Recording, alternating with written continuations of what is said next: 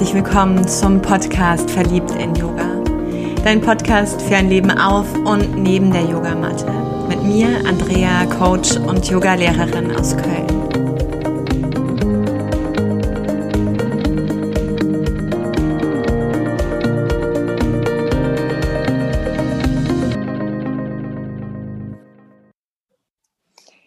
Herzlich willkommen zum Podcast Verliebt in Yoga. Ich freue mich, dass ich heute wieder eine ganz wundervolle Frau hier an meiner Seite habe im Hintergrund. Ähm, schon Berlin zu sehen, wenn ihr sie sehen könntet. Ich habe Miriam Dirks von Liebäugeln an meiner Seite und ich kenne Miriam vor allem von Instagram glaube, ich bin als allererstes auf die Stories aufmerksam geworden, die kunterbunt mit sämtlichen Filtern bestückt und in ähm, durchaus Berliner oder auch Kölscher Slang unterwegs waren. Und das fand ich großartig, bis ich verstanden habe, dass sie vor allem fotografiert.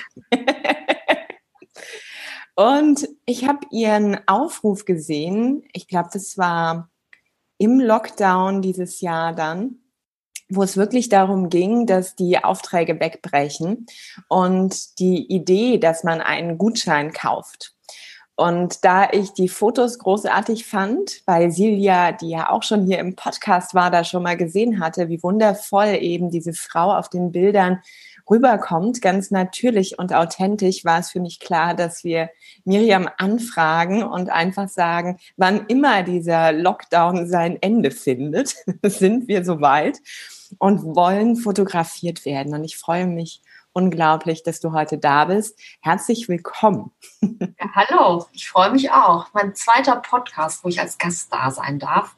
Ich hoffe, ich mache es vernünftig. Ich weiß es nicht. Toi, toi, toi. toi, toi, toi. Aber wird auch äh, schön. Nee, aber ja. wird schon. Wird schon. Da bin ich sehr zuversichtlich. Ähm, Magst du ein paar Sätze über dich sagen, wer du bist, ähm, unabhängig vom Instagram Story Filter? ja, ohne Filter ist bestimmt ein bisschen ungewohnt für dich.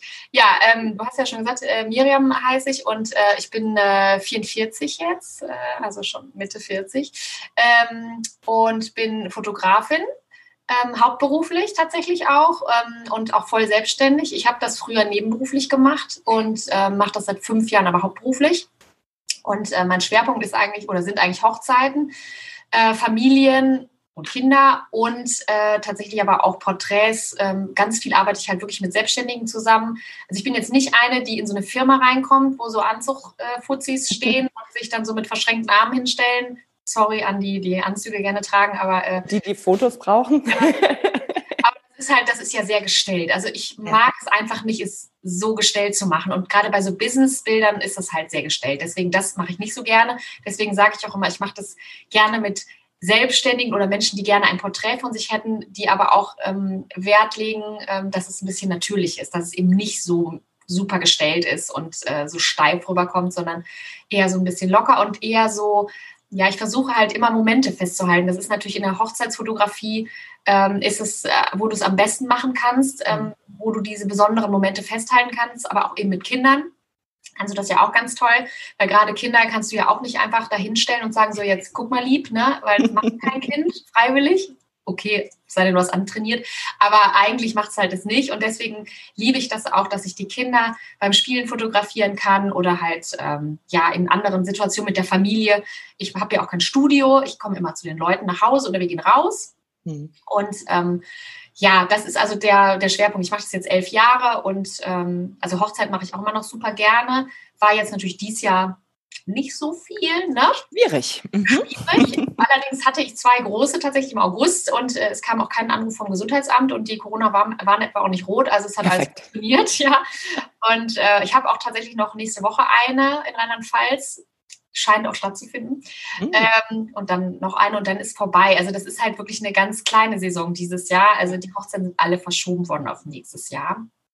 Und ja, das war natürlich für mich auch echt hart, äh, die Zeit. Ähm, da, weil natürlich die Aufträge alle weggebrochen sind, logischerweise. Mhm. Und ich muss auch echt sagen, wenn ich das nicht schon so lange machen würde, wenn ich jetzt gerade erst angefangen hätte, ich weiß nicht, ob ich das gestemmt hätte. Also mhm. finanziell, ne? So, weil ähm, wenn du gerade neu anfängst und kommst dann in die Corona-Zeit, dann kannst du es ja eigentlich völlig ja. vergessen. Ne? Also, aber für mich war das halt so, dass ich, ich habe echt viele Stammkunden. In der Zeit hat sich das halt so aufgebaut nach diesen ganzen langen Jahren. Äh, ach so, ich könnte noch mal übrigens erwähnen, äh, ich bin übrigens in Köln. Ne? Ich bin auch Kölsch-Mädchen. Ich liebe zwar Berlin, auch wenn der Hintergrund Berlin ist. Ich sitze aber nicht in Berlin. Hm. Vielleicht mal so in zehn Jahren, wenn mein Sohn äh, groß ist. Ich habe nämlich auch einen Sohn, der ist zwölf. Äh, ganz schönes Alter. Also ich weiß nicht, wer da so von deinen Zuhörern hier, von den Podcast-Hörern mich versteht, aber es ist hart äh, zeitweise. Hart am Limit. Hart am Limit. Ich sage nur Lockdown, keine Schule. Ich bin um Jahre gealtert. Es war unglaublich anstrengend, wirklich. Also wie oft hier die Tür geknallt hat, also dass die überhaupt noch drin ist in der Angel, das ist also, Wahnsinn. Naja, aber das kennt man ja. Ähm, ja, und einen Mann habe ich auch noch. Ich bin auch verheiratet. Der darf auch noch dabei sein, ja. ja witzigerweise nebenan in der Küche und hat irgendwie auch gerade so ein Team Call mit so ganz wow. vielen Leuten. Also hier, ist, hier haben alle Calls heute. Nee, und ähm, genau, und das ist so, äh, ja, mein, mein Beruf eben, die Fotografie und das ist das, was ich liebe und das, was ich wirklich mit Leidenschaft mache. Und ähm, ja, ich habe das ja eben nebenberuflich früher gemacht, weil äh, ich eigentlich nicht mit Fotografie geboren wurde. Also jetzt, ne, ich bin nicht mit der Kamera in der Hand auf die Welt gekommen. Was hast du denn am Anfang gemacht? Also wie war dieser Weg für dich zur Fotografie, wenn du sagst, naja, und dann jetzt voll selbstständig? Ja, ja, der wäre echt spannend. Ähm, also eigentlich, und wenn Leute mich sehen, also wer mal auf meine Homepage, Homepage geht, der sieht ein kleines Video von mir, der sieht zum Beispiel, dass ich auch total tätowiert bin. Denn wenn ich jetzt sage, was ich eigentlich gemacht habe, wird jeder sagen, was? Ähm, ich war tatsächlich 17 Jahre Vorstandsassistentin so, also in so einem Business-Fuzzi-Kontext. Richtig, richtig. Die hatten alle Anzüge an um mich rum. Und ich hatte aber kein Kostüm an, weil da habe ich schon, war ich schon rebellisch, weil da habe ich gesagt, auf gar keinen Fall. Ich hatte einen Blazer, den habe ich so für Notfälle mal gehabt. Wenn mal wer kommt. Wenn mal wer kommt, wenn mal so Bankkunden oder, oder hier, äh, hier so Unternehmensberatung kommen, nein. Aber ähm, das wollte ich, also habe ich sowieso abgelehnt, aber natürlich war ich nicht so tätowiert. Äh, ich mhm. war da schon tätowiert, äh, aber jetzt halt so versteckt. Und jetzt ist es ja doch sehr offensichtlich. Ähm, ich bin ja nicht im Gesicht tätowiert, aber ich habe halt die Hände zum Beispiel tätowiert und so. Also jedenfalls, das ging natürlich, wäre nicht gegangen in diesem Business. Ja. Ähm, ich habe das halt gemacht, weil äh, ich nach dem Abi überhaupt nicht wusste, was ich machen soll, wie ganz viele Menschen. Und ich irgendwie auch das Gefühl hatte, ich bin komplett talentfrei. Also habe ich wirklich geglaubt, ich, hab, ich kann gar nichts. Also außer die Sprachen ähm, da war ich halt immer ganz gut in der Schule mhm. und meine Eltern direkt so, mach doch was mit Sprachen, so, ne? Und dann ähm, haben wir halt ein bisschen rumgeguckt und dann habe hab ich die Europasekretärin Ausbildung gefunden auf so einer Privatschule, die habe ich dann 95 angefangen. Und mein Vater hatte den Traum, ich würde mal ins Europäische Parlament gehen, was Eltern so für Träume haben. War, war leider nichts, Papa. Sorry. Ich habe direkt eigentlich gesagt, Papa, nee, auf gar keinen Fall gehe ich nach Brüssel. Nee, aber ähm, das habe ich halt gemacht und ähm, da kommst du halt dann direkt in so eine ähm, Schiene. Also du bist ja dann schon eine Sekretärin, aber eben mit drei Fremdsprachen. Das heißt, du kommst schon in so eine höhere Stufe. Du sitzt dann jetzt nicht irgendwie in so einer kleinen Klitsche und, und tippst dann nur die Briefchen runter, sondern du wirst halt anders eingestuft. Und deswegen war ich immer in dieser Geschäftsführungsvorstandsassistentenschiene mhm. und äh, habe aber eigentlich ich würde sagen, schon nach dem ersten Jahr gemerkt, boah, das ist ja richtig langweilig. Also es ist ja unfassbar langweilig. Und Aber dafür warst du lange da, ne? War lange da, ja, weil ich auch immer wieder gedacht habe, ach komm, wechselst du mal die Firma, wird dann vielleicht gut. Ich war tatsächlich auch bei Endemol Entertainment, also halt ne, in der Fernsehbranche, ich war in der Chemiebranche, ich war in der Immobilienbranche, ich war äh, nachher dann in der IT-Branche. Also ich habe schon versucht zu gucken, ob vielleicht was Schönes gibt. Aber etwa konsequent. Äh, konsequent oh. scheiße war es. Ja. Muss man mal übersetzt sagen. So. Weil letzten Endes machst du ja immer dasselbe. Also ob du jetzt äh, ne, dem, dem Chef, im, der in der IT-Abteilung sitzt, äh, irgendwie den, den Hintern hinterher tragen musst und ständig Kaffee machen musst, die Launen aushalten musst, Briefe ja. tippen, rumtelefonieren. Es ist ja immer, wird immer, äh, wird immer, äh, werden die gleichen Brötchen irgendwie gebacken. Also es ist völlig wurscht, wo du arbeitest. Und ich habe das auch nicht ganz verstanden. Ich habe ähm, dann zwischendurch nämlich mal gedacht, ähm, ich mache, äh, ich würde gerne einen anderen Beruf machen und habe mich tatsächlich für die ähm, fürs, für Heilpraktiker, für die Heilpraktikerausbildung mhm. interessiert. Und mal was ganz anderes, ja. Tatsächlich auch gemacht. Also ich habe die Ausbildung zur Heilpraktikerin gemacht, ich habe aber die Prüfung nicht bestanden. Mhm. Ja, die soll mega schwer sein. Also das ist ja echt immer die Krux, das höre ich auch immer. Mhm. Und ich bin halt schön durchgerastet, lag auch daran, dass mein Leben, das war also 2000, äh, wann habe ich die gemacht? 2005, genau. Äh, und vorher habe ich halt die Ausbildung im, nebenbei zum Beruf gemacht, also immer abends. Ähm, deswegen also dieses ähm, medizinisch Spirituelle irgendwie hat mich doch immer so ein bisschen begleitet. Ich habe auch in der Zeit angefangen, mal ein bisschen Yoga zu machen, aber ich habe das nicht so intensiv gemacht, wie ich das heute mache. Da kommen wir dann ja auch mal zu. Als Yoga-Podcast wäre ganz gut. Ja, da. Wir machen später auch noch einen Schlenker, keine Sorge. Ja, Nee, aber das war so der erste Ausbruch, wo ich dachte, okay, ich muss aus diesem Beruf eben raus und habe dann eben Heilpraktiker gemacht und fand es auch super spannend. Habe aber dann noch ein bisschen Muffe, glaube ich, auch am Schluss gehabt von der großen Verantwortung, die du ja hast. Also ich meine, wenn du Diagnosen gibst ne, und ja. versemmelst das, oder vertust dich da mal irgendwie, das kann auch hart sein. Ich habe auch außerdem ein ganz großes Herz und bin ein sehr emotionaler Mensch und ich nehme mir viele Dinge auch zu Herzen. Und ich glaube, wenn ich so Schicksale immer hätte, wo Menschen wirklich schwer krank sind, eine Krebserkrankung haben oder sowas, und ich muss denen dann sagen, ich kann nur lindern, ich kann mehr nicht tun. Ja. Ich weiß nicht, ob ich das also gut ausgehalten hätte. Also ich bewundere auch Ärzte, die das halt können, ne? die so mit diesem Schicksal. Das heißt, du hast da schon im Endeffekt durch das Durchfallen ganz gut ja. für dich gesorgt, dass du nicht in diese Bedrulle kommst, immer wieder auch vielleicht in, in deine Abgrenzung gehen ja. zu müssen. Ne? Ja. Wendest du denn die, die Heilpraktiker, also Fähigkeiten immer noch für dich und die Family an? Also bedingt. Es ist so, ich habe es am Anfang oder die letzten, also am Anfang, als ich dann eben durchgefallen bin, habe ich ganz viel noch gemacht. Ich habe TCM, war mein Schwerpunkt. Also ich habe mich auch selbst akupunktiert und so. Ja, also das habe ich krass. gemacht. Ja, aber das fand ich alles für ja nicht schlimm. Ich kann auch beim Blutabnehmen hingucken. Wenn die mir Blut abnehmen, ist mir viel wurscht. Also da bin ich total schmerzfrei. Ähm, ich, was, was ich immer noch habe, ist dieses medizinische Hintergrundwissen. Das heißt, also mein Mann fragt mich tatsächlich auch immer gerne mal um Rat, ähm, mhm. wenn er von einem, vom Arzt kommt und der hat ihm irgendwas erzählt. Und ich bin halt auch sehr kritisch. Also mit der Schulmedizin, wir sind meistens keine Freunde, äh, weil ich das immer sehr hinterfrage und gucke so, hm, seid ihr nur bei den Symptomen? Schaut ihr auch mal, was da vielleicht ne, das Gesamtbild ist. Das habe ich mir sehr behalten. Ja. Ich bin halt auch offen für manche Dinge. Also das heißt, Stichwort Öle, ähm, solche Sachen zum Beispiel, ähm, da bin ich halt wirklich sehr offen für und glaube auch, dass man viel ähm, mit eben naturheilkundlichen Methoden machen kann. Ähm, manchmal, ich habe auch immer noch Globulis hier rumstehen, auch wenn das nicht mein Schwerpunkt war, die Homöopathie, aber trotzdem schwöre ich drauf, wenn ich Magenschmerzen habe, nehme ich Nux vomica, es hilft mir bis heute. Ähm, ja. Sachen mache ich auch immer noch. Oder Arnika hat mein Sohn immer bekommen. Wenn der da so einen Stunt von der Treppe gemacht hat und hatte so eine riesen Beule, ja. dann hat er erstmal Arnika bekommen. So, das habe ich mir tatsächlich behalten. Ich mache jetzt selber Akupunktur nicht mehr, weil ich dann irgendwann gedacht habe, okay, also mit den Meridianen kenne ich mich jetzt langsam doch nicht mehr aus. Ich habe schon einiges vergessen. Die Bücher sind immer noch im Keller, also ich könnte sie noch rausholen. ähm, ja, wir haben leider keinen Platz, um die hier hinzustellen, ähm, deswegen sind die im Keller gelandet. Aber ähm, es ist immer noch so, dass ich mich dem, dem verbunden fühle, natürlich, ne? weil das war schon was, was ich unglaublich spannend fand. Ich fand auch Medizin sehr spannend. Nichtsdestotrotz, um das jetzt wieder, du siehst, das ist so ausschweifend. Ja, hör mal, du, vielfältig. Ja, jetzt hüpfen wir nochmal aber hier auf die Karriere der EU-Sekretärin. Weil dadurch, dass ich durchgerasselt bin, ähm, war es dann so, also es kam zusammen auch noch mit einer Situation, mein damaliger Freund hat mich auch da verlassen äh, und ich glaube, deswegen bin ich durchgeflogen, der ist schuld. Ähm, natürlich. natürlich. Opfertäter, Halleluja. Ja, natürlich. Nee, und ähm, dann wollte ich aber, weil ich auch so ein bisschen in Trauer war und ich war damals 30, ähm, habe ich dann gedacht, was machst du jetzt? Und bin da über Umwege und Bekannte dazu gekommen, die haben dann erzählt, du, du gehst doch gerne weg und so und ähm, es wird immer ein Fotograf gesucht, die hier diese Partybilder machen. Ja. Oh. Ich weiß nicht, wer sich noch daran erinnern kann, wer mal weggegangen ist. Es war eben in der Zeit so 2007, 2006, 2007. Da wurde immer in Clubs, äh, ich glaube, es wird heute noch gemacht, werden diese schrecklichen Bilder gemacht von Leuten, die total betrunken sind. Ja. Oder im besten Fall eigentlich. Die nur betrunken sind, der, alles andere ne, auch noch. Und da läufst du dann halt rum mit der Kamera und machst Fotos. Ich dachte mir, super Idee, ich gehe gerne feiern, weil es hieß, kriegst zwar kein Geld für, kommst aber umsonst in die Clubs. Und ich so, alles klar. läuft. So, läuft. So, und dann habe ich mir ähm, von ähm, einem Ersparten, was ich noch äh, hatte, ähm, habe ich mir meine erste Spiegelreflexkamera gekauft, weil ich gesagt habe, alles klar mache ich, aber auf gar keinen Fall mit diesen, ich hatte immer so kleine Kompaktkameras, wenn du dann ne, durchgeguckt hast, beziehungsweise damals gab es die ja auch schon digital mit so einem Display, wenn du ja. dann auf Auslöser gedrückt hast, ging immer so, ging ja immer so dieses eingebaute Objektiv rein, raus, hat natürlich nicht fokussiert, der Moment vorbei. Ne? Also ja. ganz schlimm. Und Handy, die Smartphones gab es ja da in dem Ausmaß noch gar nicht. Also ich glaube, da hatte ich auch noch gar kein Smartphone, meine ich, 2007, ich glaube nicht. Ähm, und deswegen musste es natürlich, eine, wollte ich schon eine gute Kamera haben, da hatte ich schon Lust zu. Und dann habe ich mir halt die 350D Canon gekauft, weiß ich auch noch. Die habe ich leider nicht mehr hier.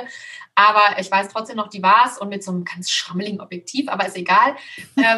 Ich habe dann einfach gesagt, das mache ich jetzt so. Und dann habe ich damit quasi angefangen. Ich bin dann also in die Clubs gegangen und habe mir dann mit einem anderen Fotografen, der das auch schon länger gemacht hat, der hat mir tatsächlich einiges beigebracht oder hat dann halt gesagt, die und die Einstellung musst du vornehmen. Hatte ich ja gar keine Ahnung von so richtig. Ähm, Und dann bin ich halt in die Clubs gegangen und habe tatsächlich diese Verstrahlten da fotografiert. also es war eine wilde Zeit, ich möchte da auch nicht weiter darauf eingehen, aber es war trotzdem eine sehr lustige Zeit. Ähm, und das war im Prinzip wirklich der, der Weg in die Fotografie, weil ich habe das sehr, sehr gerne gemacht. Ich habe mir wirklich auch Mühe gegeben. Also ich habe tatsächlich beim Aussortieren geguckt, dass ich die ganz schlimmen Trümmerbilder erstmal weggenommen habe. Das ist lieb von dir, Ja, ne? Weil das will ja auch von sich keiner sehen. Ne? In so einem ganz schlimmen Zustand, ne, wo man dann das Gesicht komisch macht. Gerade bei Frauen war ich sehr kritisch, weil ich ja selber eine bin und mhm. weiß ja, wie man sich eben auch nicht gut fühlt, ne, je nachdem, wie man halt aufgenommen wurde. So vielleicht mit einem Doppelkinn oder weißt du, solche Sachen. ja, ist ja so. Ne? Da habe ich dann schon drauf geachtet. Und weil ich mir so viel Mühe gegeben habe, ich habe auch die immer ein bisschen bearbeitet in meinen kleinen Möglichkeiten mit lustigen Programmen. Ich glaube, weiß gar nicht, ob es die heute noch gibt. Die waren halt umsonst. Und dann habe ich ein bisschen schwarz-weiß gemacht und so und dann was in Farbe und also ganz lustige Sachen. Und dadurch, dass ich mir so viel Mühe gegeben habe, bin ich da in, in diesem Fotografen, in dieser Hierarchie schon so ein bisschen nach oben gegangen. Also das heißt, die haben mich wirklich zu großen Events dann irgendwann geschickt. Also zu so Festivals cool. und so, weil die gesagt haben, die ist zuverlässig, die liefert die Bilder ab äh, und die macht einfach auch schöne Bilder. Und die, die haben das Feedback, du kriegst ja dann bei so Portalen, das war übrigens Virtual Nights hieß das, äh, da gab es dann eben auch Feedback von den Usern und die haben das immer halt, ähm, haben halt wirklich immer positives Feedback gegeben. Und das daran, daran habe ich eben auch gemerkt, es kommt gut an und dadurch, dass die mir halt eben größere Aufträge in Anführungszeichen zugeschustert haben und gesagt haben, komm, du fährst dahin, du machst es gut, habe ich halt gemerkt, okay, kann ich. Und es hat mir auch einfach unglaublich Spaß gemacht. Ich habe es sehr geliebt, da diese Bilder zu bearbeiten. Auch nicht nur dieses Party machen, sondern eben auch nachher die Bilder zu bearbeiten. Ja, und dann habe ich, war das auch mit der Grund, ähm, dass ich meinen ersten Mann äh, kennengelernt habe. Ich bin äh, schon Sommer verheiratet. Ähm, äh, und da, der war auch damals da Fotograf in diesem Portal und da haben wir uns kennengelernt. Und ich bin dann 2008, ich kürze das jetzt mal ab, 2008 Mutter geworden ähm, eben vor zwölf Jahren. Und habe dann in der Elternzeit, also ich habe mir drei Jahre Elternzeit genommen, wen wundert weil ich ja meinen Beruf, in dem ich ja immer noch war, äh, mhm. ja scheiße fand. Deswegen, was macht man als Mutter? Nimmt man gleich drei Jahre. Ne? Ich dachte, ja, Maximum, was möglich ist. Was ist möglich. Und dann wurde mir aber nach einem Jahr trotzdem schon so ein bisschen langweilig, weil ich bin jetzt schon äh, nicht so eine richtige Mutti. Also ich glaube, ich mache hier schon einen guten Job. Mein Mann hat mal gesagt, du bist irgendwie so eine Hippie-Mutti. Ähm, sehr schönes Kompliment, weil das will ich auch sein. Also ich bin so ein bisschen unkonventionell in vielen Dingen. Ich erziehe ihn trotzdem, glaube ich, ganz gut. Wir haben hier schon unsere Werte. Äh, wir essen aber auch nicht immer Abendbrot zusammen, wie das manche machen. Ne? So, jetzt sitzen uns mal an den Tisch und essen Abendbrot. Nein, mache ich halt nicht so. Und deswegen wurde mir tatsächlich nach dem ersten Jahr doch ein bisschen langweilig. Und ich habe gedacht, also irgendwie jetzt nur so Mutti sein und hier so ein Brei kochen oder so, da habe ich jetzt gar nicht so Lust zu. Und dann habe ich ähm, angefangen, ähm, Tutorials, damals gab es Tutorials, ähm, mir anzugucken über die Fotografie, weil ich das ja immer noch gerne gemacht habe. Ich habe das mhm. halt nur feiern war halt nichts. Nee, feiern war halt komplett raus. Ne? Da, ganz ehrlich, ist auch gut. Also das ich habe das wirklich äh, exzessiv gemacht und ich war dann auch an dem Punkt, wo ich gesagt habe, also das vermisse ich jetzt wirklich gar nicht mehr aber die Fotografie schon. Und ich habe dann eben mit Tutorials äh, dieses Learning by Doing einfach gemacht. Ich habe dann angefangen, Freunde zu fotografieren, ähm, also die Kinder natürlich auch ganz viel, natürlich auch meinen Sohn, ne, aber auch eben fremde Kinder von Freunden. Und ähm, wie das dann halt so ist, klassisch, irgendwann sagte meine Freundin Hanna, ich muss ihr unbedingt sagen, sie muss den Podcast hören, weil Hanna ist, ähm, sie hatte Freunde, die heiraten wollten. Und dann hat sie gesagt, du Miriam, du die hier, ich bla bla bla, die wollen heiraten ähm, willst du nicht die Hochzeit von denen fotografieren? Dann frage ich die mal. So, und dann hat sie sie gefragt und die hatten dann auch Interesse dran. Und dann habe ich gesagt, okay, ja, äh, oh. so. das war eine standesamtliche Hochzeit. Ähm, am Niederrhein und äh, das Standesamt war total dunkel. Und das ist natürlich für jemanden, oh, der noch eine Hochzeit fotografiert hat, Horror, alles dunkle Balken und so, war bestimmt eigentlich sehr schön, so urig, ne? Nur als Fotograf denkst du so, ach du Scheiße. Ne? Und ich hatte auch noch das Equipment, was ich heute hatte. Ich hatte eine Kamera, ich hatte, glaube ich, damals dann doch schon zwei Objektive oder drei, aber eine Kamera halt, ähm, die auch nicht, die, Licht, die Objektive waren auch nicht so lichtstark. Blitz drauf. Also wenn ich mir das heute, ich habe die Bilder auf irgendeiner Festplatte, sind die noch, ich glaube, mir wird mir kalten Rücken runterlaufen, äh, weil das ist ja, was ich da gemacht habe. Ne? Aber die fanden es damals toll und äh, haben sich wirklich gefreut. Ich war todesnervös, aber oh, das, war meine ich. Hochzeit, ähm, die eben nur Gott sei Dank zwei Stunden ging. Also es war so eine kleine standesamtliche eben. Ja, und irgendwie, ähm, also ich hatte dann auch vorher eben, weil ich ja wusste, diese Hochzeit fotografiere ich, habe ich dann eben braven Gewerbe angemeldet. Also, weil ich wollte das ja jetzt nicht schwarz machen, sondern ja. ich habe halt das Gewerbe angemeldet.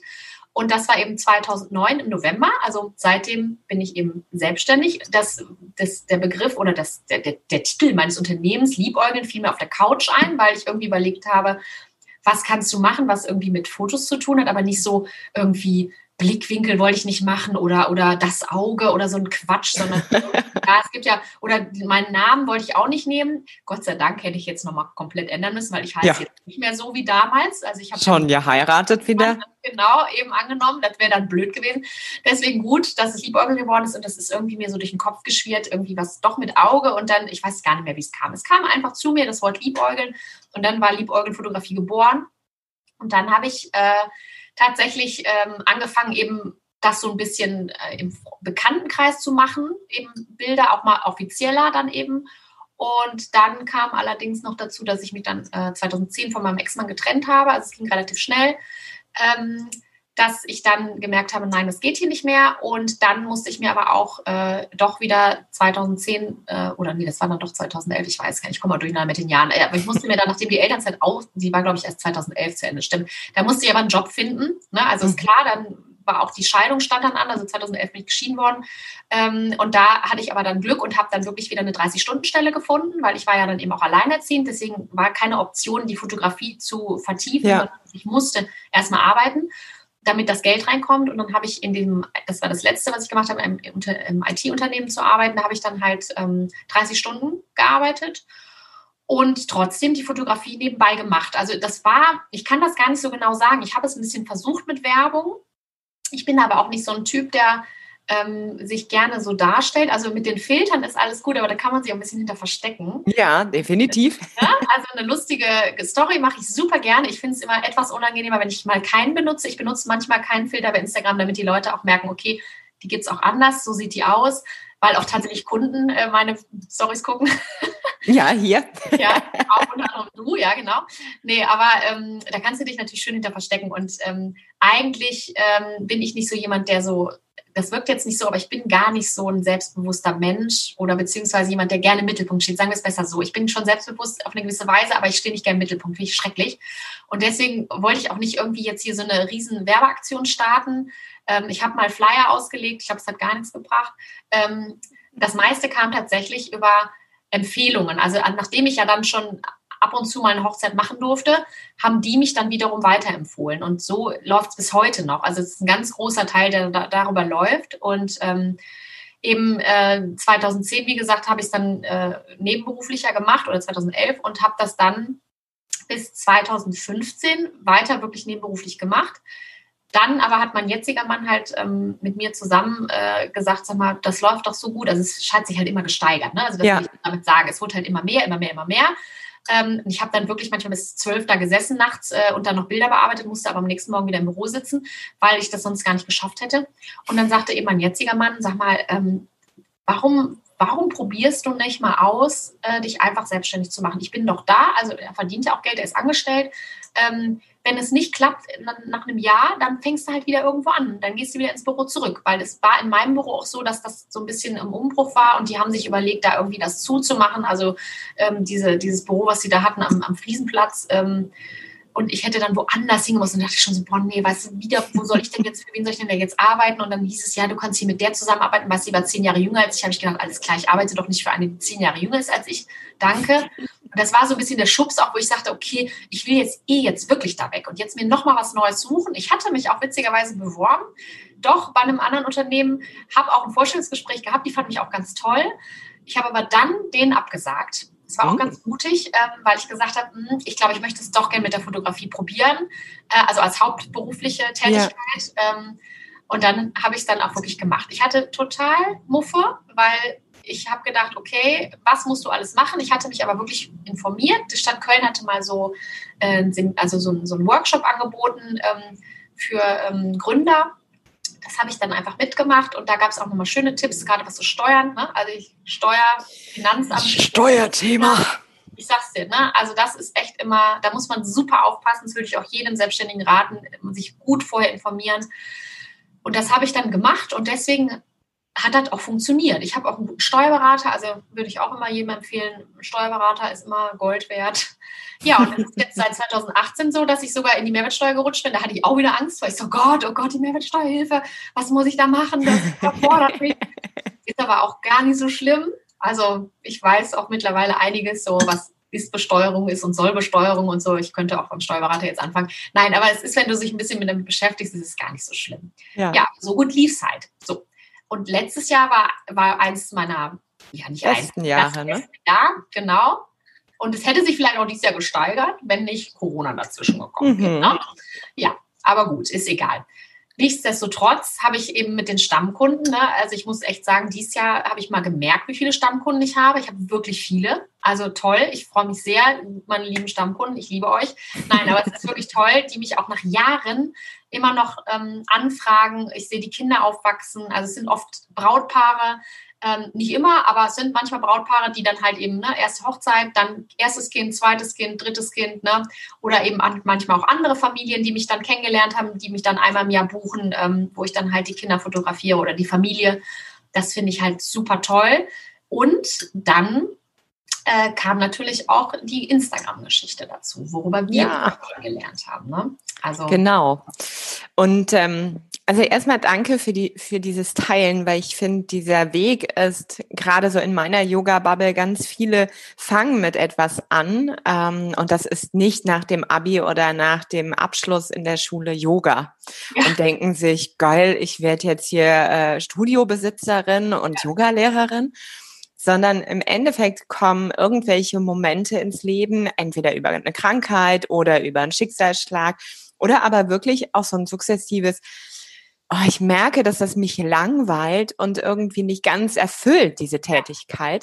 Und es entsteht so diese Suche, ne? diese Suche nach etwas, mh, hm, wo dann ganz viele auf diesem Yoga-Weg landen und erstmal aber auch feststellen, ich denke mal ähnlich wie in der Fotografie, äh, dass du erstmal zwar tolle Aufträge kriegst, aber vielleicht auch unbezahlt, dann einen kleinen Obolus und dann darf das halt so wachsen, bis, äh, wie du auch schon sagst, dieser Schritt in diese komplette Selbstständigkeit, ne, wer ein Sicherheitsthema hat oder wie du auch alleinerziehend, dein Family, oh, was mache ich denn da jetzt alles? Da hängt ja einfach auch viel dran. Ne? Und ja zu sagen, okay, ich gehe jetzt wirklich da in die 100 Prozent. Mm, das finde ich passt halt auch so gut für, für diese Wege, die, wann immer wir uns zu dem Thema hinbewegen, was wirklich so unsere Leidenschaft ist, ist es nicht oft der ganz geradlinig gepflasterte Weg, sondern so hier nochmal und da nochmal und hier nochmal die Schleife. Und ich würde super gerne mh, mm, vielleicht einmal aus meiner Perspektive erzählen, warum ich es so spannend finde, dich heute auch hier zu haben, obwohl ja der Fokus irgendwie auf Fotos liegt. Hm? ähm, denn was ich bei dir erlebt habe, ich bin äh, natürlich schon jemand, ich brauche Fotos für die Webseite. Wir haben ein tolles Projekt, was ganz bald auch rausgeht, wo wir zusammenarbeiten. Ähm, und auch da braucht es eine verdammte Menge von Fotos. Also Fotos brauche ich und merke aber, es ist nichts, was mir total leicht fällt. Also selbst wenn ich in einer Yoga-Pose bin und quasi so eine sichere Form habe, so ein bisschen wie bei dir der Filter, hinter dem ja. ich mich verstecken kann, ne? ja. Hm, merke ich, also neben Kritikern und auch so, okay, sieht das jetzt irgendwie aus? Kommt das so rüber, wie ich das meine? Sieht man vielleicht doch auch irgendwas, was ich bisher noch gar nicht an mir wahrgenommen habe und nachher gar nicht so mögen könnte? Also da gibt's, finde ich, und das ist ja gar nicht mal auch immer nur das Bild selbst, ja, also das, was du siehst, sondern auch die Energie, die so mitschwingt, ne, die, die so rüberkommt. Und ich weiß, als ich deine Story gesehen habe und dein Naturell, habe ich gedacht, mit der könnte ich Spaß haben. Und es ist für mich immer total wichtig, dass also diese, diese Hürde dahin zu etwas, wo ich merke, boah, wenn ich mir vorstelle, ich habe ein Fotoshooting, habe ich jetzt schon irgendwie das T-Shirt voller kreisrunder Schweißflecken. Wirklich. Also da hast du noch nicht losgelegt und ich habe so eine leichte Panikröte schon im Gesicht und denk dann schon, und jetzt ein Foto machen, ist der Worst Case und der schlimmste Moment, den geht. Ja. Und das fand ich so, okay, ich habe gedacht, mit dir kann ich mir das vorstellen. Und was ich so spannend finde, weil da kommt bei mir dann ganz viel Yoga rein, nämlich Yoga ist ja im Endeffekt nichts anderes im, im tiefsten als die Verbindung, die Verbindung mit allem, was gerade da ist und eben auch das Wesen sehen. Also nicht die Schichten, die sich jemand angezogen hat, nicht die Titel, die sich jemand ähm, ja, bearbeitet, erarbeitet, gekauft hat, nicht was auch immer, sondern es geht wirklich ja ganz nackt, finde ich, dann um, um dieses Wesen, was da vorne ist. Und das finde ich, du hast eine wundervolle Gabe, dass diese Kamera und dieses, was dann entsteht, nicht so schweißtreibend mich fordert, ja, sondern auf eine ganz leichte Art etwas entsteht, wo ich mich nachher auch wieder so sehe, wie ich bin. Und das ist etwas für mich, was wenige Menschen, also gerade auch in der Fotografie, wirklich besitzen. Diese Gabe, diesen Moment halt so einzufangen. Und deshalb meine Frage an dich, wie machst du das? wie schaffst du es, A, einem die Angst zu nehmen? Ähm, oder ist dir das überhaupt auch bewusst? Ne? Das wäre ja auch so eine Frage. Und wie gehst du dann in den Dialog mit Menschen, um wirklich, und ich meine Hochzeit, du kannst ja nicht zehnmal sagen, Entschuldigung, könnten Sie jetzt doch nochmal den Ring ähm, hier und ich habe den Kuss jetzt verpasst. Äh, Entschuldigung, nochmal der erste, als wäre es der erste. Also auch das, ne, das ist da auch so ein, so ein unglaubliches Timing, was da drin steckt. Wie machst du das? Es bleibt bei der Frage. Ja, das sind eigentlich, sind ja eigentlich zwei Fragen, weil das eine ist ja Hochzeit, äh, das ist, das, da komme ich gleich zu, und das andere ist ja das, ähm, wo du sagst, dass äh, ja man, dass du dich auch so wohl gefühlt hast beim Fotografieren. Und ähm, also ich kann, es gibt da kein, kein Geheimrezept, das muss ich ganz ehrlich sagen. Also es ist tatsächlich so, ich glaube, das ist tatsächlich meine Gabe. Ich habe ja gedacht, ich bin talentfrei. Nein, ja. nicht. Ähm, offensichtlich nicht. Also A kann ich fotografieren, ich habe ein gutes Auge, ich habe den Blick. Du musst bei der Fotografie einfach den Blick musst du schon irgendwie haben. Also die Technik ist das eine, das kann man sich anlernen, aber du musst ein Gespür dafür haben, was ist der richtige Moment, wenn du abdrückst und was ist natürlich auch der richtige Bildausschnitt, was, ne, was willst du ja. einfangen. Das heißt, du musst auch immer die Perspektiven wechseln. Also du erinnerst dich, ich lag auch auf dem Boden. Ne? Also als du die mit Asanas du gemacht hast, habe ich auch auf dem Boden gelegen. Ja. Äh, ja, ja, weil das ist auch, das, darauf kommt es ja auch an. Also wenn du dir zwei Bilder anguckst aus zwei verschiedenen Perspektiven, denkst du bei dem einen so, oh, again, ne? wie langweilig ist das denn? Und dann machst du aus einem anderen Blickwinkel, aus einer anderen Perspektive das Foto und schon denkst du, wow, das sieht ja toll aus. Ne? Ja. Ähm, ich denke einfach, das klingt jetzt echt blöd, aber ich glaube, das muss dir so ein bisschen in die Wiege gelegt sein, also dass du das hast. Das Umgehen mit Menschen, was ich aber auch kann, ist tatsächlich was, was auch ein bisschen, glaube ich, eine Gabe ist. Ähm, aber ich war ja äh, ein ganz, ganz schüchterner Mensch. Also ich bin ein ganz schüchternes Mädchen gewesen. Also ich habe mich noch nicht mal getraut, mir ein Eis zu kaufen mit zehn. Mein Sohn geht jetzt äh, schon allein zum DM und so. Also das ist ihm alles egal. Ich war wirklich sehr, sehr, sehr schüchtern. Ich hatte null Selbstvertrauen. Ähm, das heißt, ich habe mir das wirklich erarbeitet im Laufe der Jahre. Also ich finde mich jetzt eigentlich am besten, wie ich jetzt bin, muss ich ehrlich sagen. Also jetzt mal abgesehen, nicht das Alter, so Mitte 40 finde ich nicht so geil. Ähm, von der Reife und von der Entwicklung finde ich jetzt so, ich sag mal so ab Mitte, Ende 30 aufwärts, ne, halt bis jetzt finde ich eigentlich, bin ich am am besten so. Also bis jetzt, wer weiß, was noch kommt. Ähm, aber diese Entwicklung, die ich halt gemacht habe, hat auch wirklich so lange gedauert. Ich habe wirklich auch, bin natürlich auch oft mal äh, auf der Nase gelandet. Aber ähm, ich glaube einfach, weil ich erstmal meinen Beruf so unglaublich liebe, ähm, weil ich gerne mit Menschen arbeite. Ich habe gerne Menschen um mich rum. Ich finde das total spannend. Ähm, kommt, also das, das, das ist so eine Kreativität, die ich dann habe, die kommt einfach. Und ähm, das Gespür für den Moment, äh, für den Moment, für das Moment, für den Moment, ähm, das, das, das habe ich einfach. Ich kann das gar nicht genau sagen, wie ich das mache. Das, das passiert einfach. Ähm, ich gucke durch den Sucher. Ich muss allerdings auch wirklich durch den Sucher gucken. Also wenn ich mit dem Handy Bilder mache, wird manchmal nicht so cool, weil ich das einfach ja, das, da fehlt mir was. Also ähm, es ist tatsächlich so, dass ich manchmal Handybilder sehe und denke so, ah, okay, das ist auch jetzt nicht so spannend, ähm, weil ich da auf das blöde Display gucke. Ich muss durch den Sucher gucken und ich hoffe, der wird nie abgeschafft und es wird immer Kameras geben, auch wenn die noch so neumodisch sind mit toller Technik, dass sie bitte immer einen Sucher haben. Ähm, Was ist der Unterschied? Ganz kurz, erklär mir den Unterschied, wer noch nie durch so einen Sucher geguckt hat. Also das hat für mich ja sehr viel so, wer sucht, der findet. Aber was ist der Sucher?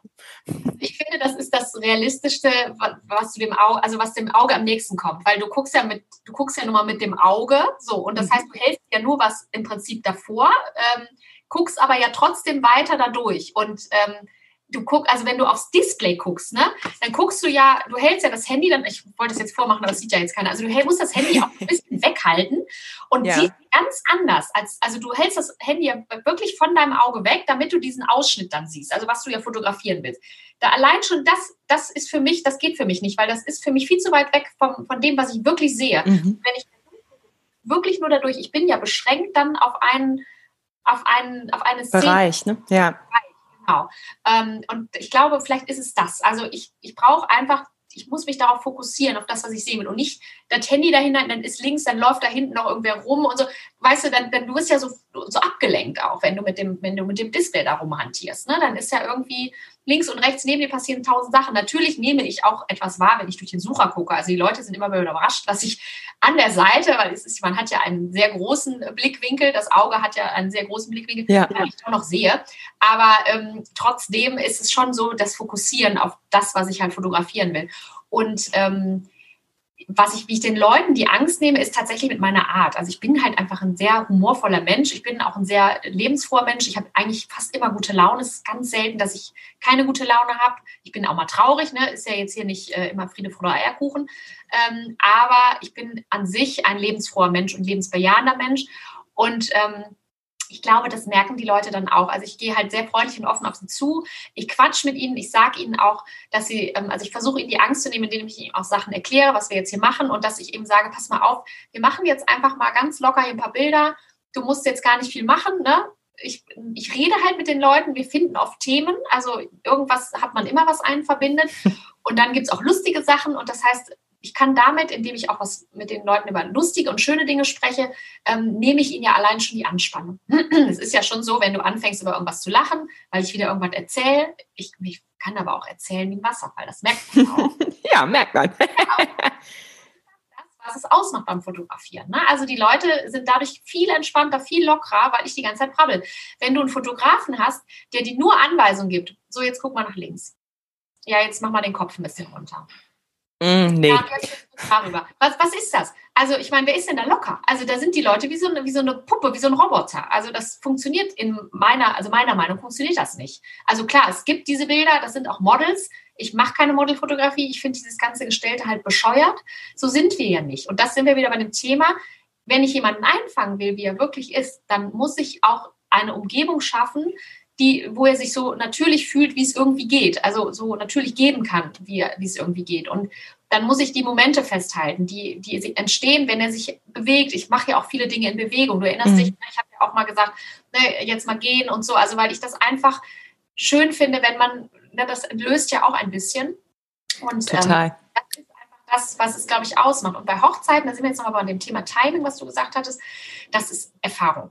Also ich kann dir sagen, bei der ersten Hochzeit, also die, es hat noch nie einer musste noch mal den Ring noch mal neu drauf machen. Ne? Also Halleluja, wirklich. Ja, Halleluja.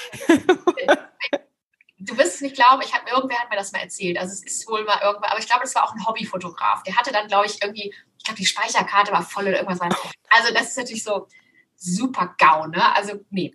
Deswegen kein, nicht, nicht am Fotografen sparen. Das ist ein kleiner Tipp am Rand und ein bisschen Werbung, ne? Wer billig kauft, kauft zweimal, beziehungsweise ja. ne, wer Fotografen Spaß, da kannst du dann nicht nochmal die Hochzeit ja machen. Ne? Also immer Augen auf bei der, äh, bei der äh, Dienstleisterwahl. Deswegen empfehle ich immer einen Profi zu nehmen in vielen Dingen, weil das kann auch schön in die Hose gehen. Aber das ist einfach äh, Erfahrung. Ich mache das ja jetzt wirklich schon seit elf Jahren und ich weiß, ich bin immer da, wo ich sein muss. Also meine Hochzeitspaare sind immer wieder überrascht, das ist so lustig. Ähm, dann, dann, dann rufen die mich und denken halt, sie müssten so ein bisschen lauter rufen. Ich stehe dann so neben denen. Ich so, ja, hier bin ich doch, ne?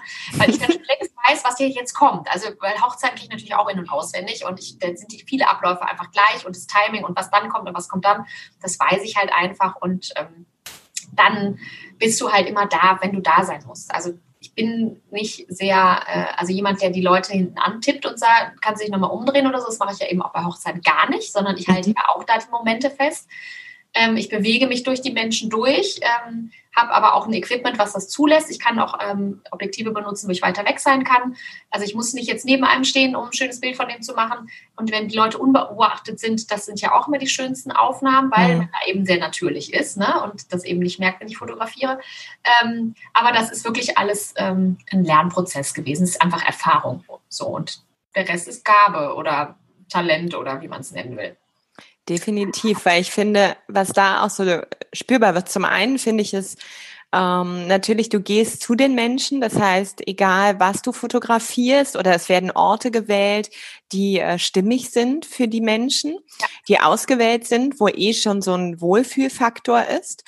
Mm, und obwohl ne, gerade so diese Art, okay, dann quatschen wir und dann finden wir auch Themen, wenn es gebraucht wird, ja, oder aber eben auch so ganz im Hintergrund zu sein und ganz diese Szenerie sein zu lassen, wie sie ist, um den Moment halt einzufangen. Das ja.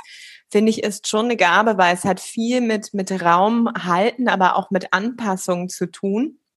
Und so dieses so sein lassen, ja, also dass du jeden da so sein lässt, wie er ist und versuchst nochmal so dieses Lichtvolle, also dieses, diesen schönen Moment einzufangen und da das für die Erinnerung abzuspeichern. Das finde ich ist schon eine total wundervolle Gabe.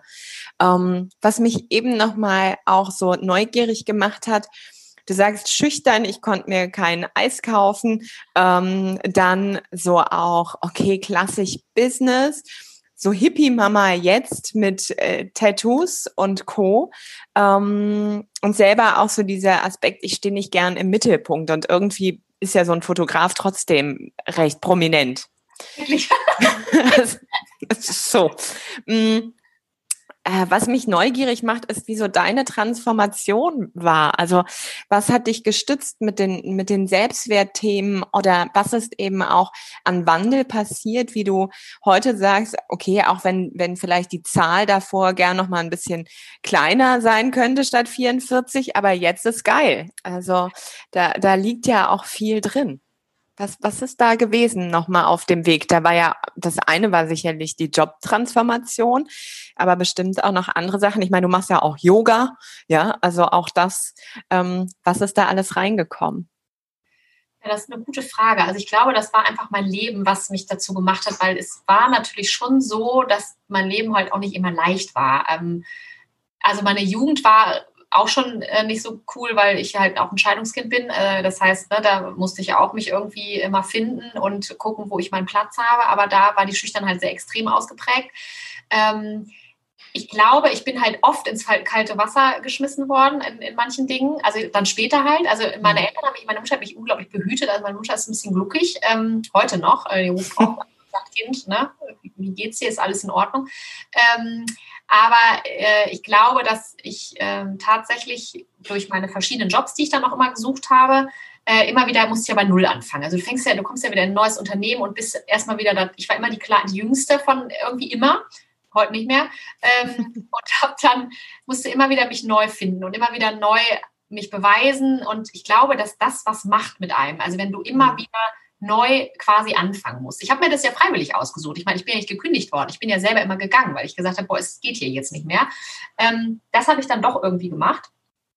Dann natürlich diese Situation mit meinem ähm, mit meiner Scheidung, also mit der Trennung, dass ich alleinerziehend war, also eigentlich der, das, was ich ja nie wollte, weil ich kannte das ja aus äh, meiner eigenen Kindheit. Mhm. Ähm, das, war, das war wirklich eine Zeit, die mich sehr geprägt hat. Also 2010 würde ich sagen, war mit das, ja, das, eigentlich das traurigste Jahr, ähm, aber auch das, das härteste Jahr, aber auch das lehrreichste Jahr, muss ich sagen. Mhm. Weil ähm, da habe ich auch wirklich gemerkt, ich kann vieles schaffen. Und es, es ist zwar, es ist im ersten Moment schlimm, aber man kommt da raus. Ich hatte da auch wirklich Phasen, wo ich dachte, es geht gar nicht mehr. Ne? Also ich hatte keine Kohle, äh, ich hatte halt nur den Trennungsunterhalt. Ähm, ich habe in einer kleinen Butze gewohnt. Ähm, ich habe wirklich manchmal nicht gewusst, wie kriege ich am Ende des Monats noch Essen auf den Tisch.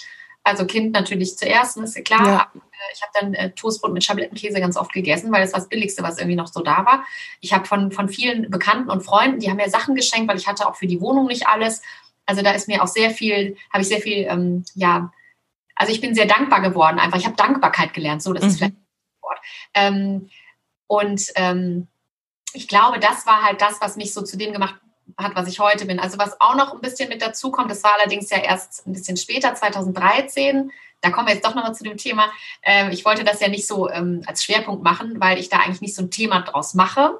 Und die, die Silja kennen und Siljas Podcast auch hören, mhm. äh, kennen diese Folge vielleicht auch. Ich habe ja Multiple Sklerose und ähm, man sieht mir das aber nicht an, weil ich sehr viel Glück habe. Ich habe die aber sehr schlimm gehabt. Äh, 2010 fing das schon an. Das weiß ich heute, weil durch viel Stress, ich hatte ja unglaublich viel Stress durch diese Trennung, ja. äh, habe ich schon die ersten Schübe gehabt. Aber damals hat das natürlich noch keiner gecheckt, beziehungsweise ich bin auch schon zu Ärzten gegangen, aber die haben natürlich gesagt, machen Sie mal eine Mutter-Kind-Kur, ne? ja, weil ist Stress und so. Das ist ja immer der Klassiker. Ich weiß aber ja heute eben, dass das schon Schübe waren. Und 2013 hat sich das so zugespitzt. Da hatte ich auch nochmal beruflich einiges um die Ohren und nochmal hin und her ähm, dass ich da also richtig, einen richtig schlimmen Schub hatte und ähm, auch auf dem rechten Auge nichts mehr sehen konnte. Also ich war fast komplett blind. Das ist eine Sehnerventzündung, ist der Klassiker für MS. Ähm, mhm. Und da wurde auch die Diagnose gestellt. Also da kam dann auch keiner mehr auf die Idee, ah, es ist doch Stress. Sondern doch nochmal Mutter-Kind-Kur. ich habe dann alles durchlaufen, diese ganzen Lumbalpunktion, der ganze Schnickschnack. Und es war dann halt klar, dass das ist. Und ähm, da kommen wir nämlich auch eben dann zu dem Yoga gleich. Aber ähm, das war, glaube ich, auch nochmal was, was mich schon ein Stück verändert hat, weil auch wenn ich keine Angst habe vor dieser Krankheit, wirklich nicht, ähm, mhm. glaube, dass ich sie verstanden habe. Also ich weiß, was ich mit meinem Körper machen muss, wenn sich doch mal was meldet. Ähm, aber natürlich, ähm, also änderst du so ein bisschen dein Bewusstsein. Also du merkst halt, okay, dein Körper hat seine Grenzen und nichts ist selbstverständlich. Ja. Und man muss wirklich gut auf sich achten. Und ähm, trotzdem merke ich halt, habe ich auch da gemerkt, ich schaffe Sachen. Ich komme durch Sachen durch. Also ich bin doch stärker, als ich immer gedacht habe. Und das, dieser ganze, diese ganzen Prozesse haben mich wirklich, glaube ich, zu dem gemacht, was ich jetzt heute bin. Also weil sonst wird es auch keinen Sinn machen, weil ich habe nicht, ich war jetzt nicht in Indien irgendwo und habe da vielleicht äh, so eine tolle Erfahrung, so eine spirituelle gemacht. Nein, leider nicht. Äh, Wäre auch schön gewesen. Ähm, sondern ich bin einfach über viele Umwege und über viele Steine musste ich irgendwie gehen um auch zu mir selber zu finden. Ich war auch ein Mensch oder ein junger Mensch, der auch immer irgendwie versucht hat, anders zu sein. Aber äh, ich habe immer, ich habe immer gesucht. Ich war immer auf der Suche. Ich war auch immer so umtriebig und so unruhig in, in mir drin. Das bin ich heute mhm. gar nicht mehr. Also ich weiß auch einfach, wer ich bin und ich bin bei mir angekommen. Das habe ich mir immer gewünscht als junger Mensch. Habe ich aber nicht gehabt damals. Ähm, da musste ich aber vielleicht diesen ganzen Weg einfach gehen. Ne? Mhm. Mit all seinen Höhen und Tiefen. Und wie ist Yoga reingekommen in all das? Ja, Yoga ist, äh, ich habe ja schon gesagt, ich habe das auch mal früher schon gemacht. Ja, genau. Ja, so, also da hat es mich auch schon so ein bisschen gepackt, aber es war ähm, Ashtanga-Yoga. Ähm, das war mir dann doch, ähm, da, ist man ja immer mit so Reihenfolgen, die man da macht, ne? da musst du ja immer so bestimmte Abfolgen machen. Ne? Ja. Äh, und das war zwar irgendwie ganz gut, aber irgendwie dann doch nicht. Also das war dann doch nichts für mich. Also es hat mich dann doch nicht so gepackt. Und dann habe ich wieder aufgehört. Und ähm, eigentlich hat es mich lustigerweise doch nochmal gepackt über, mein, ähm, über meine Bürotätigkeit, ähm, weil da war nämlich äh, eine, äh, das war die Frau eines meiner Kollegen, einer meiner Kollegen, die ähm, hat, ist Yoga-Lehrerin und die hat angeboten, morgens für uns Bürotypis hier äh, Yoga zu machen. So, cool. Ich dachte, coole Idee, mache ich, mache ich mit. Und dann haben wir halt äh, morgens, also es waren dann auch nicht viele Leute, also fünf Leute oder so, weil man musste halt früher ins Büro oder hatte keine Bock drauf. Äh, und dann haben wir halt, ähm, hat sie Yoga unterrichtet. Und ähm, es war gar nicht so oft, aber da habe ich schon gedacht, oh, das ist aber, das ist aber toll.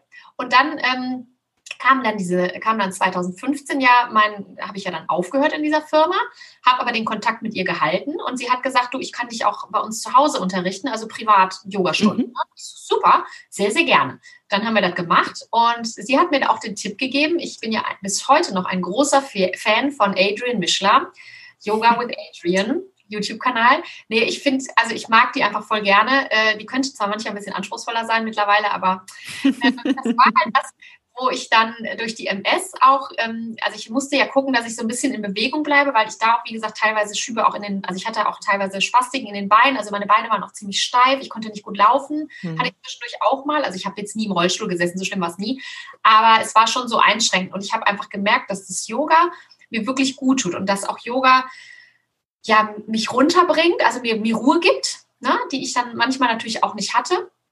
Und ähm, dann habe ich also eben, als ich aufgehört habe, im Büro zu arbeiten, habe ich wirklich also fast jeden Tag diese Yoga-Videos mir da reingezogen, weil ich wusste halt, okay, Yoga-Studio gehst du eh wieder nicht hin, ne? so abends mh, hm, mich so aufraffen. Ja. Typ für. Ähm, aber wir machen auch nochmal Yoga, Andrea. Ich weiß, wir werden das auch machen. Hier ist übrigens gerade eine Katze, falls man das Miauen gehört hat. Wir haben nämlich zwei und es ist nicht die, die ich erwartet hätte, sondern es ist die, die eigentlich nie was sagt. Das ist äh, spannend. Sie ähm, möchte auch sprechen. Auch, aber nicht jetzt. Ähm, nee, aber äh, ich habe dann wirklich sehr, sehr viel Yoga eben gemacht, also wirklich fast jeden Tag und dann das gar nicht immer so lange. Also manchmal war es nur eine halbe Stunde, manchmal war es aber auch eine Stunde. Und ich habe wirklich gemerkt, wie sich mein Körper verändert und zwar natürlich zum Positiven. Also das fand ich ganz toll, weil ähm, ich war, wurde einfach viel, natürlich klar, ähm, gelenkiger. Ich habe aber auch gemerkt, das ist was, was mir liegt, weil ähm, ich weiß auch nicht, ich finde Sport eigentlich ganz furchtbar. Ich bin Sport total. Ähm, ich habe alles schon, oder nicht alles probiert, das wäre Quatsch, aber vieles schon probiert und habe mich immer gelangweilt und habe gesagt, nein, ich habe es auch immer nur gemacht, um abzunehmen. Yoga mache ich nicht, um abzunehmen. Das ist schon mal allein der Unterschied, sondern weil ich einfach merke, dass mein Körper sich wirklich sehr verändert hat. Ich kann, ähm, da haben wir da nicht drüber gesprochen, dass ich in den herabschauenden Hund kann, ohne mich aufzuwärmen und dass die, die ähm, Fersen direkt unten sind. Also ich brauche, ja. Ne? also ich habe da, von, das hast du mir auch noch erklärt, das habe ich leider wieder vergessen. Das kannst du hier nochmal erklären. sind da auf jeden Fall anscheinend nicht verkürzt. Ähm, und das, das habe ich relativ schnell gemerkt. Ich habe relativ schnell kleine Fortschritte ge gemacht. Und das hat mich natürlich nochmal angespornt. Und ich dachte, toll, das ist ja endlich mal was, was du, was du wirklich kannst. Und du kannst es immer machen. Du brauchst kein Sportgerät, du brauchst keinen Lehrer. Also ja, klar, Lehrer schon, aber du kannst es sogar auch virtuell machen. Das kann ja. man ich habe aber immer wieder zwischendurch mal Workshops gemacht, auch bei der Silja ähm, tatsächlich auch, weil ich es gut finde, dann doch auch nochmal einen Yoga-Lehrer drauf gucken zu lassen. Mhm, ja. kann er noch viel besser korrigieren, das merke ich natürlich schon, ne? Weil, wenn man da, allein wenn du ein Kind bist, ne, dass er dich einfach mal hinten runter drückt. Mich drückt hier keiner hinten runter, ne? Dass ich noch ein bisschen, mhm. ne, da ist halt nichts, ne? Und das äh, finde ich schon auch schön. Und ich komme halt einfach manchmal nicht so dazu. Aber ähm, ich finde diese Kombination auch ganz gut. Also ähm, so kann man das vielleicht in seinen Alltag integrieren. Und Yoga ist für mich wirklich, wirklich dadurch ganz, ganz wichtig geworden, weil es mich einfach, wahrscheinlich hat es mich auch innerlich doch nochmal weitergebracht. Ich glaube, diese Ruhe und die Gelassenheit, die ich manchmal habe, ist nicht nur die Gelassenheit des Alters, die ist auch. Aber ich glaube, die ist, das ist auch einfach das Ganze. Und ich mag die ganzen, also ich, ich egal wen ich treffe, ähm, und der erzählt mir, dass er, dass er Yoga macht, ist mir immer sympathisch. Also man ist sich so, man findet sich, die Yoga-Leute finden sich irgendwie auch. Mhm das Spirituelle spielt ja auch so eine Rolle. Das finde ich halt auch so schön. Ich bin keine gottgläubige Frau. Also ich glaube nicht an Gott. Ich bin auch aus der Kirche schon seit über 20 Jahren ausgetreten. Ist überhaupt nicht meins. Ähm, ich versuche aber ja, umso älter ich werde, auch ein bisschen zu überlegen, wo, wann, also wenn unsere Reise zu Ende ist, ja. was ist dann?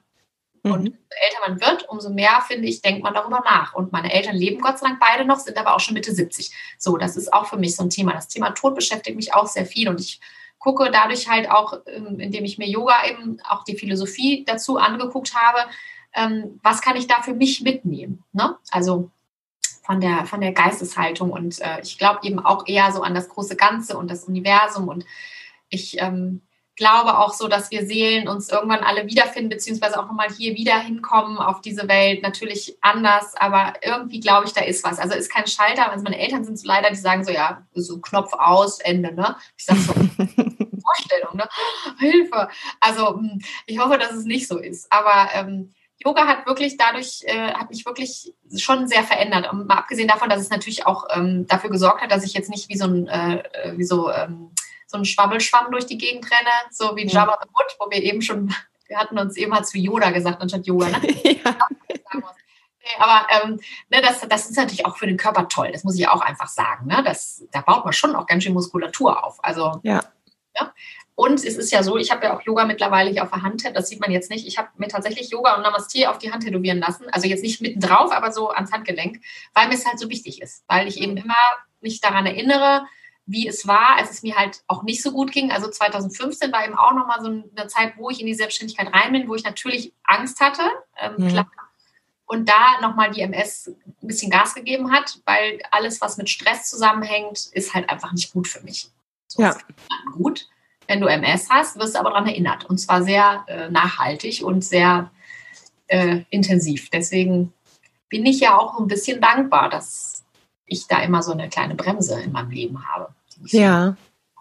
Was ich ähm, immer beeindruckend finde, ist, du sagtest, du wurdest also einige Male ja auch ins kalte Wasser geschmissen mm, und dass das auch so ein bisschen dein Weg war, ja, und die Krankheit, die Scheidung, was auch immer, ne, das sind jetzt so vielleicht zwei prominente Dinge, die einfach so groß waren, dass sie nochmal so viel auf den Kopf gestellt haben. Aber wenn man ja nochmal kleiner schaut, dann gibt's ja ganz oft schon, ich finde manchmal hat ein Tag schon so krass ins kalte Wasser geschmissene Dinge, die mh, mm, ja, jeder durch die Erfahrung zwar schafft, gut zu lösen, weil er irgendwie so eine innere Haltung vielleicht über Yoga von Gelassenheit entwickelt hat oder eine humorvolle Art und Weise zu sagen, okay, Universum gegen mich heute, okay, auch fein, ich lach einfach mal, dann prallt der Widerstand ab.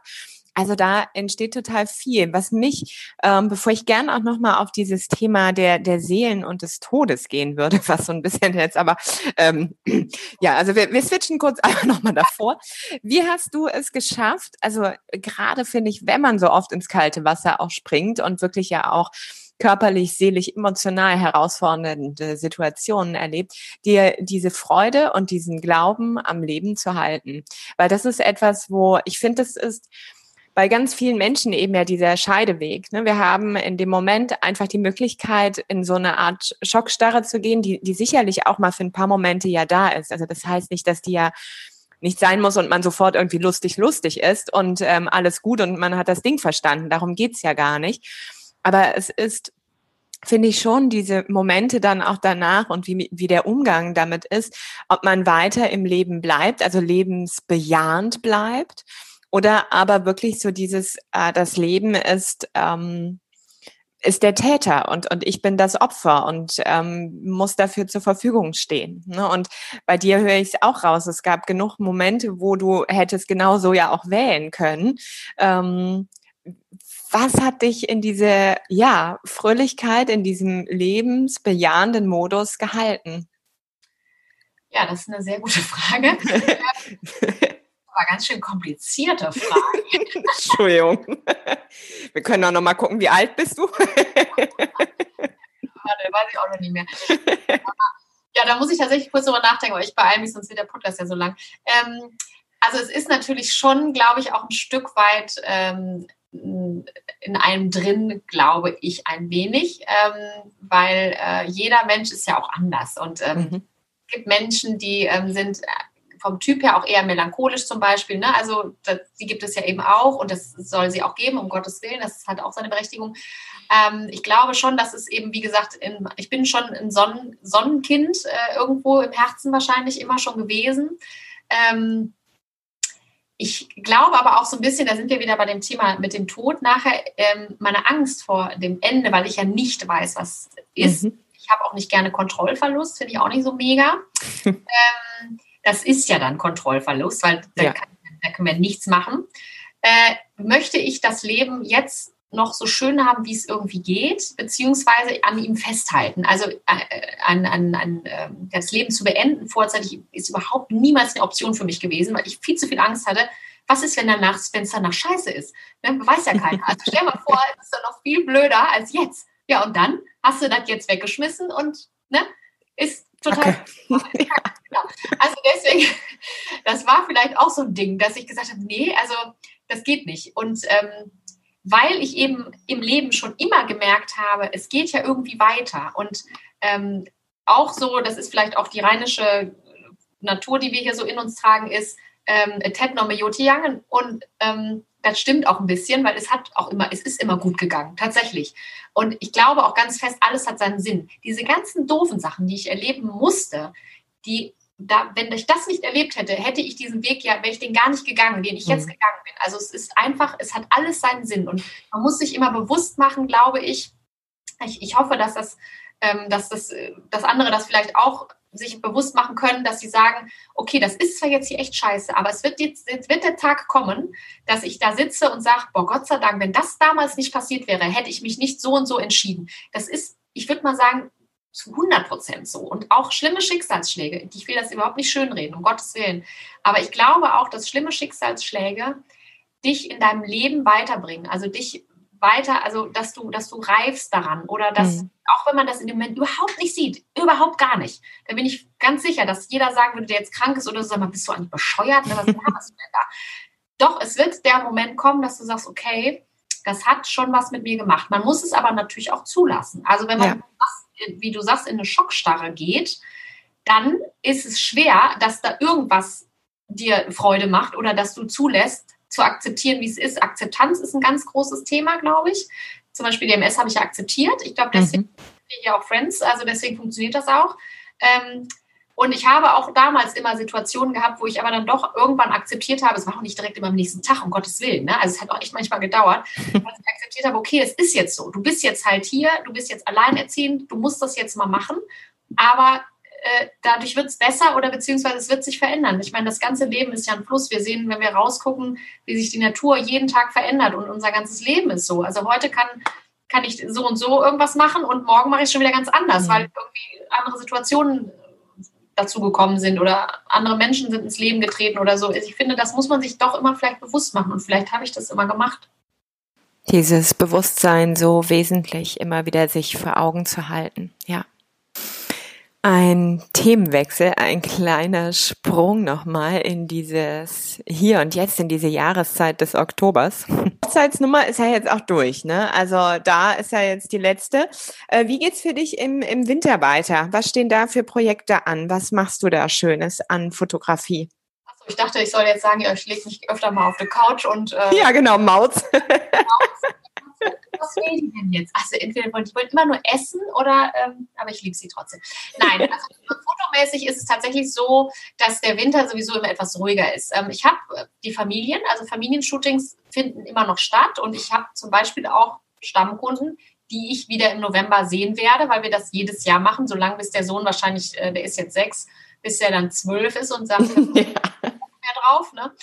Wahrscheinlich erst ist dann zu Ende. Aber ähm, es wird wahrscheinlich, es sei denn natürlich, die Situation durch Corona wird sich hier noch mal ein bisschen verschärfen. Ne? Also das weiß ich natürlich nicht genau. Ja. Das wäre jetzt, ohne Corona wäre klar, es wird Familienshootings geben, weil es die immer zwischendurch gibt. Ähm, ich habe ja auch, äh, also ich bin da auch ehrlich gesagt jetzt nicht mehr so ängstlich. Also ich weiß, dass der Winter immer ein bisschen ruhiger ist. Ich habe Rücklagen gebildet, das mache ich halt immer. Ähm, und darüber hangel ich mich so ein bisschen durch. Ähm, aber es ist auch so, es kommt immer was. Es ist so, ich glaube, weil ich ja so positiv bin und auch in diesem Corona-Jahr hätte ich ja auch nie gedacht, was sich alles entwickelt hat. Ähm, nicht nur das Projekt mit dir ne, und das, die, dass wir uns überhaupt kennengelernt haben. Ähm, es sind auch noch zwei andere Projekte gekommen, mit denen ich nicht gerechnet hätte. Also ich, ein Buch ist schon raus. Liebe Grüße an die Nadine Bebering. Ja, unbedingt.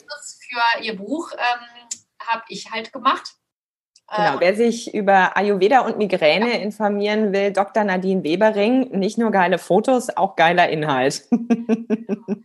genau, und dann macht die Silja ja auch ein Buch, hat sie auch in ihrem Podcast gesagt.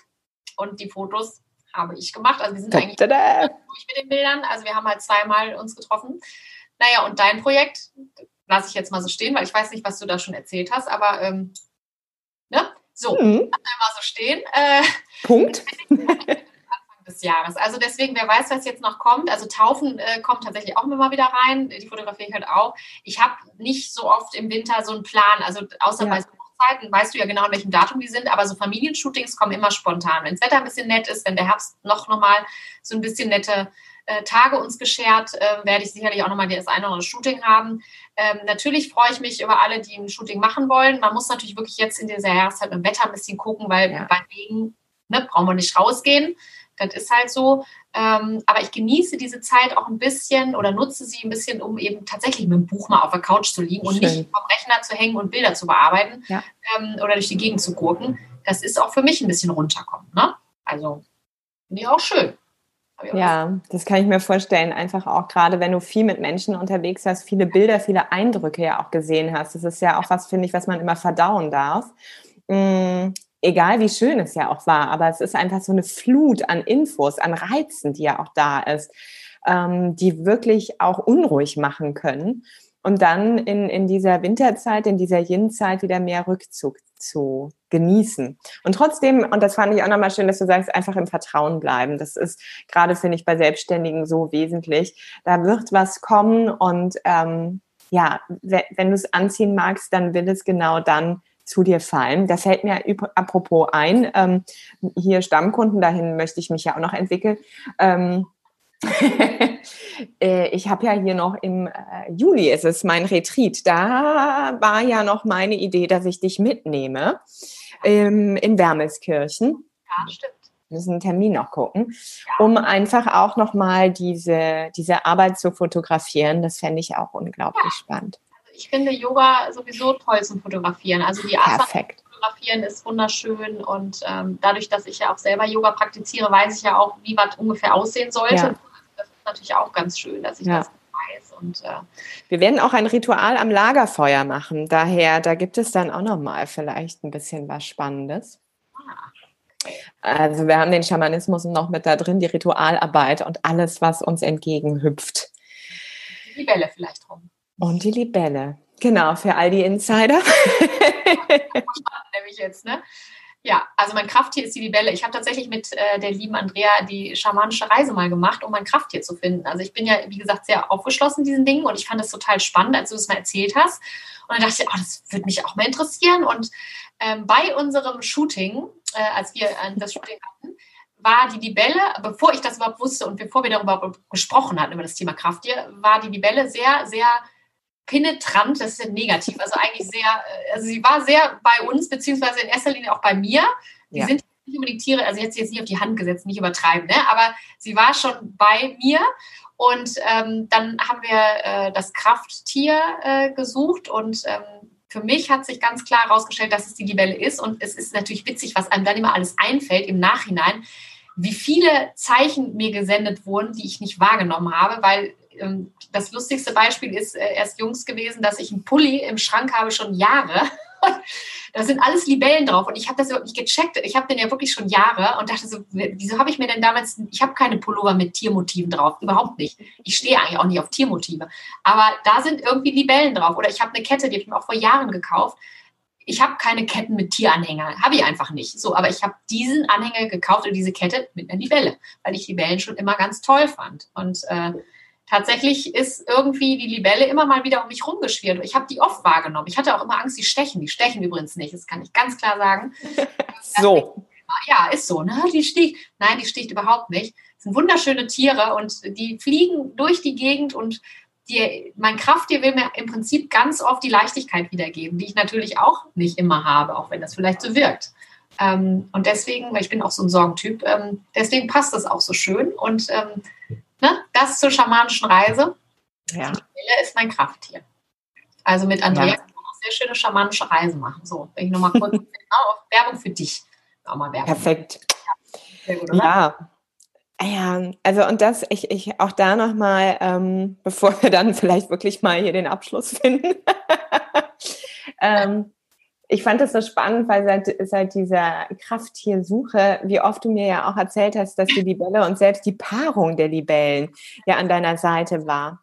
Das ah, war vor drei Wochen äh, bei einer Hochzeit oder vor vier, nee, vor drei Wochen, glaube ich, äh, bei einer Hochzeit, die ich noch bei schönem Wetter begleiten durfte. Ähm, auf Schloss Miel und da sind wir halt rumgelaufen, um das Paar-Shooting zu machen. Und dann äh, ist da auch Wasser, das ist ein Wassergraben um dieses Schloss rum. Äh, klar, ne, die Bällen sind immer beim Wasser und ich halte natürlich jetzt auch immer bewusst so ein bisschen Ausschau, wenn ich in der Nähe von Wasser bin und gucke so und denke, was ist denn das? Und dann habe ich dann auch wirklich gesagt zu den Leuten, die mit mir unterwegs sind, guck mal, was ist das denn? Sind das zwei Libellen? Und dann gucken die auch hin. Und tatsächlich waren es zwei Libellen, die wie also so zusammen waren. Und ich habe das natürlich dann zu Hause recherchiert. Das ist also das Herz der Libelle. Also die macht wie ein Herz und das ist die Paarung.